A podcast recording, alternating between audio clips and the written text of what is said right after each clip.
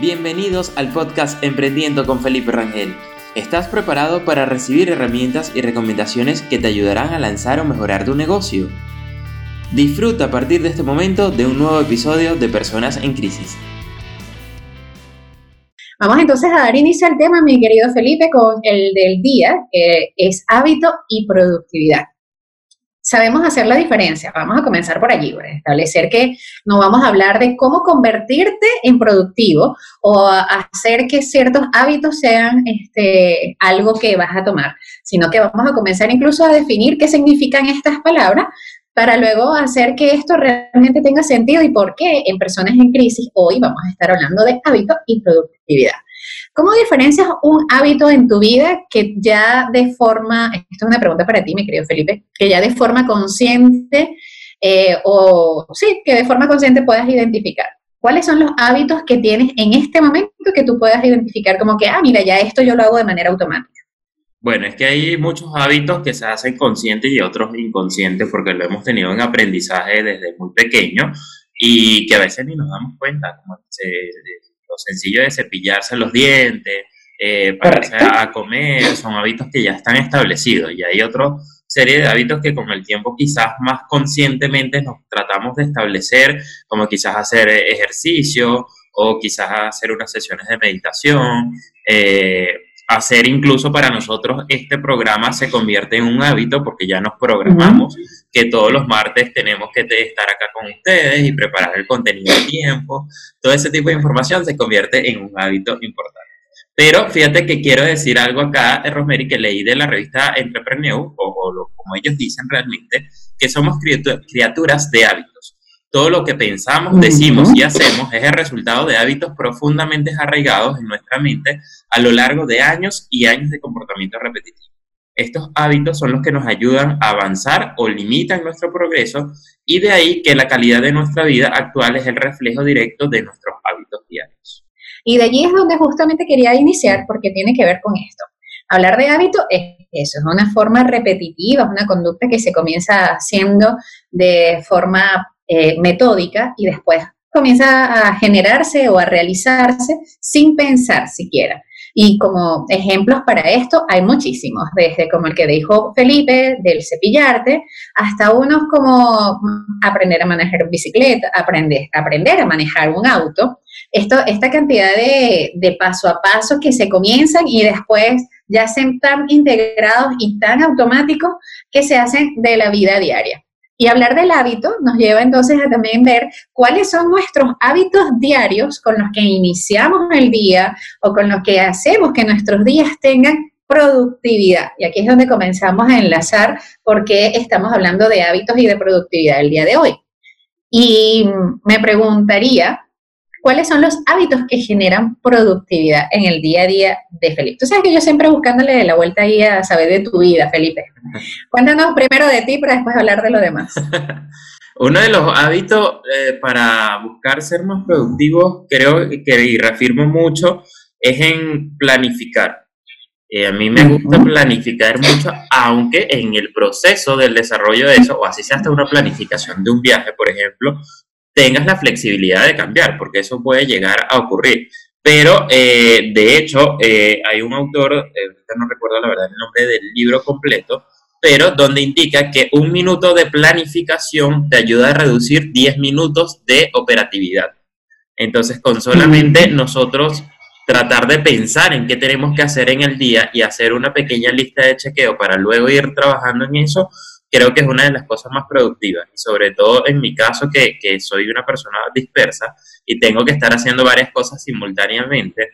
Eh, en estos días vi, un video eh, eh, de por ahí en Instagram buenísimo donde básicamente indicaba que muchas personas te dicen que te enfoques en una sola cosa, pero hay personas que nos cuestan y puede ser que hacer diferentes actividades simultáneamente sea nuestro propio foco y quizás no está del todo mal, pero si tienes la lista de chequeo, no te pierdes en eso, porque el problema está que cuando no tienes esa lista, se te puede fácilmente olvidar algo y ahí es donde pierdes la productividad como tal. Entonces creo que ese es el hábito que más aplico y que recomiendo.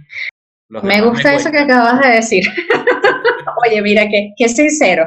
Eso es bueno. acabas de decir algo que es una de las recomendaciones más comunes y es el hacer una cosa a la vez. Y para las personas con tendencia a la dispersión, hacer una cosa a la vez es bastante complejo. Es mucho más difícil que hacerlas todas a la vez. Pero teniendo una, una guía que te vaya llevando a cómo ir haciéndolo, hace que sea mucho más fácil. Pero bueno, mis hábitos, por ejemplo, del día a día arrancan justamente con hacer una planificación la noche anterior. Estoy de acuerdo contigo. Primero, para mí es muy fácil y es necesario y se ha convertido en un hábito hacer una lista la noche anterior de lo que voy a hacer el día siguiente. Me desocupa la mente, me desocupa la mente pensar al día siguiente qué era lo que iba a hacer hoy y ya el despertarme, ya yo sé lo que tengo que hacer. Lo uso, generalmente me gusta escribir y no uso el teléfono para eso, me prefiero escribirlo, hago la lista escrita y hago mi lista de todo. Y ahí entra un hábito que es una sugerencia para quienes nos escuchan y es que no hagas solamente la lista, sino que además comienza a, de esa lista a seleccionar lo que es realmente importante. Porque es que podemos hacer una lista de muchas cosas que quisiéramos. Y ahí entra lo que hay que hacer y lo que debemos hacer y lo que realmente se puede hacer. Entonces comienzas a depurar la lista cosas que hay que hacer, luego diferencias con las cosas que son de ese día y las otras cosas que pudieras dejar o aplazar en un nivel de prioridades, comienzas entonces a generar bloques de actividades y de esa forma comienzas a hacerlo como más fácil, porque más allá de generar productividad o, generar resultados inmediatos, también es el proceso que te lleva a hacerlo. Permitirle igual a las personas a que desde lo más sencillo es importante empezar a aplicar esto, porque les mencionaba antes como hasta de hacer un viaje, como decías, tú puedes hacer una lista de chequeo, por ejemplo, y puedes tener como una de las actividades buscar la ruta para llegar al destino, por ejemplo. Segunda actividad, tener que comprar, no sé, el alimento que te vas a llevar para eso. Entonces, como dices, gestiona qué es lo inmediato, qué es lo urgente, qué es lo que tienes que hacer, porque quizás te das cuenta de que de ir a, ir a comprar los productos de los alimentos no es inmediato que tengas que ir en ese momento, sino que quizás lo haces durante el camino al traslado a ese sitio, pero ya tienes la planificación previa de que tienes que hacer esa actividad.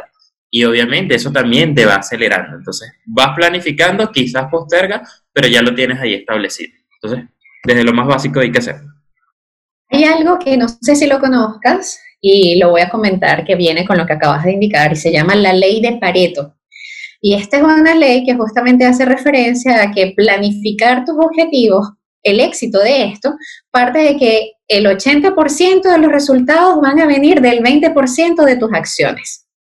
Entonces, para que no basta con que lo escribas, no basta con que lo tengas en la lista pendiente, es que tienes que hacer que ocurra y ese 20%, o, mejor dicho, ese, esa, esa acción va a venir en ese equilibrio.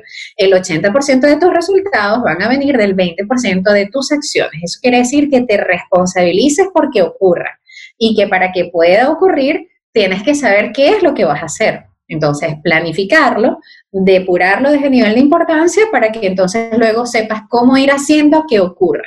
Y así vas a ir pudiendo disfrutar de lo que vas logrando. Y en el mismo libro que tú recomendaste también tienen eh, otras metodologías donde te ayudan a, aumentar esa productividad, porque la, la, semana laboral de cuatro horas habla también de eso, de cómo empezar a optimizar el tiempo. Pero con esto, Ross, creo que eh, a veces la ciencia aporta, pero las personas pueden manejarlo de una forma no tan perfecta, porque ya hoy por hoy se sabe que el ser humano con hacer un proceso rutinario durante 21 días se crea un hábito. Sin embargo, yo considero que las personas perciben eso mal porque como ya lo hacen tan notorio, quieren obligarse a establecerse un hábito creyendo que, que con solo cumplir los 21 días ya es suficiente. Y el cuerpo está dado a establecer ese hábito cuando lo hace más de forma inconsciente, porque ya aprendes el proceso y constantemente lo vas repitiendo. Pero si estás de que tengo que llegar al día 21, tengo que llegar al día 21, si quieres el 22 no hago nada, pero tengo que hacer el día 21, ya es una obligación que tu cerebro empieza a trabajar totalmente diferente. Y ahí una vez le escuché a alguien decir, que me pareció muy acertado con esto, que indicaba, no es lo mismo establecerse hábitos a establecerse estilos de vida. Puede ser que trabajas con esa meta de los 21 días, pero si tú lo quieres hacer como estilo de vida, lo tienes que ver como algo dinámico, algo fácil, algo sencillo de manejar y no estar pensando en esos 21 días que debes estar cumpliendo. El secreto creo que es parte de la integración, hacerlo parte de tu vida y que justamente no lo veas desde el tengo, sino desde que el quiero y disfruto mientras lo hago. Y eso es exacto, tal cual como lo acabas de mencionar, hacer el tema de los 21 días se ha convertido también en una como que en la pastillita de la felicidad para todo. Hazlo todo en 21 días y después de esos 21 días tu vida cambiará. Y resulta que no funciona así. Somos más complejos. Eh, para bien o para mal, somos más complejos. Sí, así es, Igual, eh, o sea, en esto vamos a conseguir tantas cosas eh, para mejorar los hábitos o el tema también de la productividad que, si de hecho las personas buscan en internet, hay unos que les salen como los seis hábitos, otros les salen los ocho, otros les salen los diez, eh, pero creo que las personas tienen que conseguir el que se sienta más cómodo para ellos y como decía, quizás sea un solo hábito el que terminen implementando, pero que les funcione, quizás sean tres. Eh, pero poco a poco lo vayan haciendo por todo lo que hablamos de, no forzarse con esto de los 21 días de hábito. Vamos a mandarles un reto. Eso, eso. eso suele. Eso de, de optimizar, porque igual podemos agregar varias cosas que, por ejemplo, también para la productividad y que para muchas personas tiene que obligarse un poco, ahí sí, a establecerlo como hábito, es el tema de quizás delegar tareas Así es. que queremos hacer nosotros absolutamente todo y ahí sí tenemos que aprender a delegar funciones de acuerdo al personal o el equipo que podamos tener para empezar a, sustituir. Y ahí es donde empezamos a dar quizás trabajos que es más operativo y menos estratégico para nosotros dedicarnos al que es más estratégico. Hay una sugerencia para estos hábitos y tiene que ver justamente con conocernos y entre ese conocernos también identificar cuáles son nuestras horas más productivas, en dónde y en qué horario nos sentimos más productivos. Esto lo habíamos conversado en algún otro programa y habíamos mencionado también de que de identificar cuál es tu mejor tu mejor horario, cuál es tu mejor jornada. Para mí la nocturna sin duda alguna. Soy muchísimo más productiva trabajando en las noches que haciendo actividades. Eh, puedo hacer cosas en el día y obviamente es parte de, tener la posibilidad como emprendedora de hacer ambas cosas, pero tengo mayor capacidad creativa es a través de eh, hacerlo en la noche. Puedo hacer actividades rutinarias en el día, pero cuando se trata de crear, inventar, diseñar, ejecutar o incluso, bueno, más que ejecutar, planificar, lo prefiero hacer en las noches. ¿Cuál es tu jornada o tus horas más productivas, Felipe? Pues, yo me siento como cuando uno está en el liceo, quizás, dice, ¿ustedes se copiaron o qué? Que están repitiendo lo mismo. Pero es que efectivamente somos personas creativas y esto Lo mismo que ella dijo, profesor. Sí, igual yo trabajo mucho mejor en las noches. Eh, pero son pocas las veces, Ross, pero a veces me parece que, eh, dependiendo también de la dinámica que he tenido en ese día o en esa semana o al día siguiente, que a veces prefiero dejar las cosas para pararme en la mañana y hacerlas temprano antes de salir. Eh, pero eso depende de qué es, lo que, qué es lo que tengo que hacer. Si es algo más creativo, lo tengo que hacer durante la noche si ya sé qué es lo que tengo que hacer, digamos que es una presentación y es solamente de armar y pegar eh, simplemente el contenido, lo suelo dejar más para la mañana. Me pasaba cuando estaba en la universidad. Mis presentaciones las exposiciones, yo la verdad que, que me gustaban mucho las exposiciones, muy poco estudiaba como el tema de, no, este va a ser el discurso, el guion, ni nada de eso. Y me paraba era en las mañanas a hacer las redacciones que tenía que mandar sobre mi compañera de tesis, si me estuviera escuchando, mira, le, gustaría tener el audio porque ella me decía, mira, había que mandar tal cosa de, de, la tesis. Y yo, bueno, haz tu parte y yo mañana en la mañana termino la mía y te la mando, pero tú tranquila que eso va a estar listo. Y sí estaba listo, pero bueno, la tensión para ella que tenía una forma de trabajo diferente no era nada fácil. No, no, no. No es nada fácil. Somos almas libres. Mira, está bonito eso, pero sí, efectivamente no es fácil para alguien que no entiende el método, este, que lo dejes todo para último momento. Además que entra un poco la tensión y la adrenalina que te hace como ser más creativo. No sé, esto no sé si sea real o no, pero ha, funcionado o nos aprendimos a funcionar así. Pero a mí también me, me funciona hacer exactamente esto de lo productivo, lo creativo, es el nocturno. O sea, de verdad que después que hay algo eh, mágico en esto del el silencio en las noches que te hace ser como más, más permite ser mucho más creativo. Pero si se trata de hacer cosas en el día, de, de ejecución, obviamente ahí uno se ajusta. Pero identificar eso es una manera en la que también puede permitirte saber cuáles son tus mejores momentos para poder activar la productividad, la creatividad, la planificación, la ejecución, para que puedas incluso también saber cuáles días incluso también te vas a poder sentir más productivo. Hay días de la semana en donde, por ejemplo, para mí el domingo, o sea, es ser productivo, o sea, para mí el domingo es no producir. Para otras personas el domingo implica más creatividad, más ideas, vas a comenzar la semana, vas a tener cosas para hacer y ya te estás entonces planificando para eso. Pero yo creo que también hasta eso, días de la semana donde te sientes más productivo. Yo amo los lunes, a mí me encantan los lunes. Hay gente que le gusta más los viernes. Y eso, es saber con qué te sientes cómodo y en dónde son tus mejores momentos para activar esos momentos de productividad. Sí, porque es que a veces nos programamos mentalmente a nuestro propio estado emocional de acuerdo a los días. Y, también con lo que estamos haciendo. A mí, por ejemplo, yo no soy esa persona que dice odio los lunes, no. un día más no pasa nada. Eh, pero los lunes me pasaba que no, no solía acostumbrarme hacer procesos de, de, estrategia o planificación o crear contenido, porque por mi dinámica de trabajo los lunes suele ser donde más estaba recibiendo llamadas de los clientes. Entonces era más de atender sus consultas y solicitudes que estar haciendo otras cosas. Y el resto de la semana sí veía cómo lo iba a programar.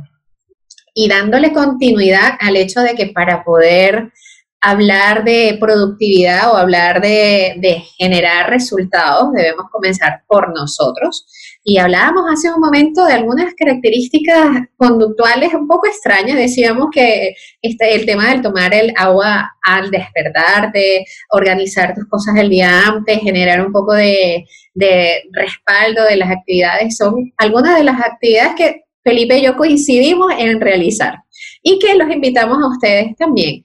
Eh, pero en este momento quiero hablar de algo que es una de las cosas más complejas y es aprender a decir que no.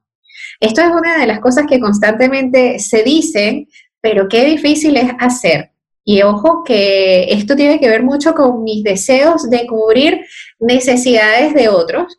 Y cuando estoy muy llena de actividades, con muchas cosas que hacer, viene, nunca falta alguien que te diga, oye, ¿y será que tú puedes hacer esto por mí? ¿Y qué te parece si haces esto? Y desde la petición, no saber decir que no, se suma una más a la que ya tienes que hacer.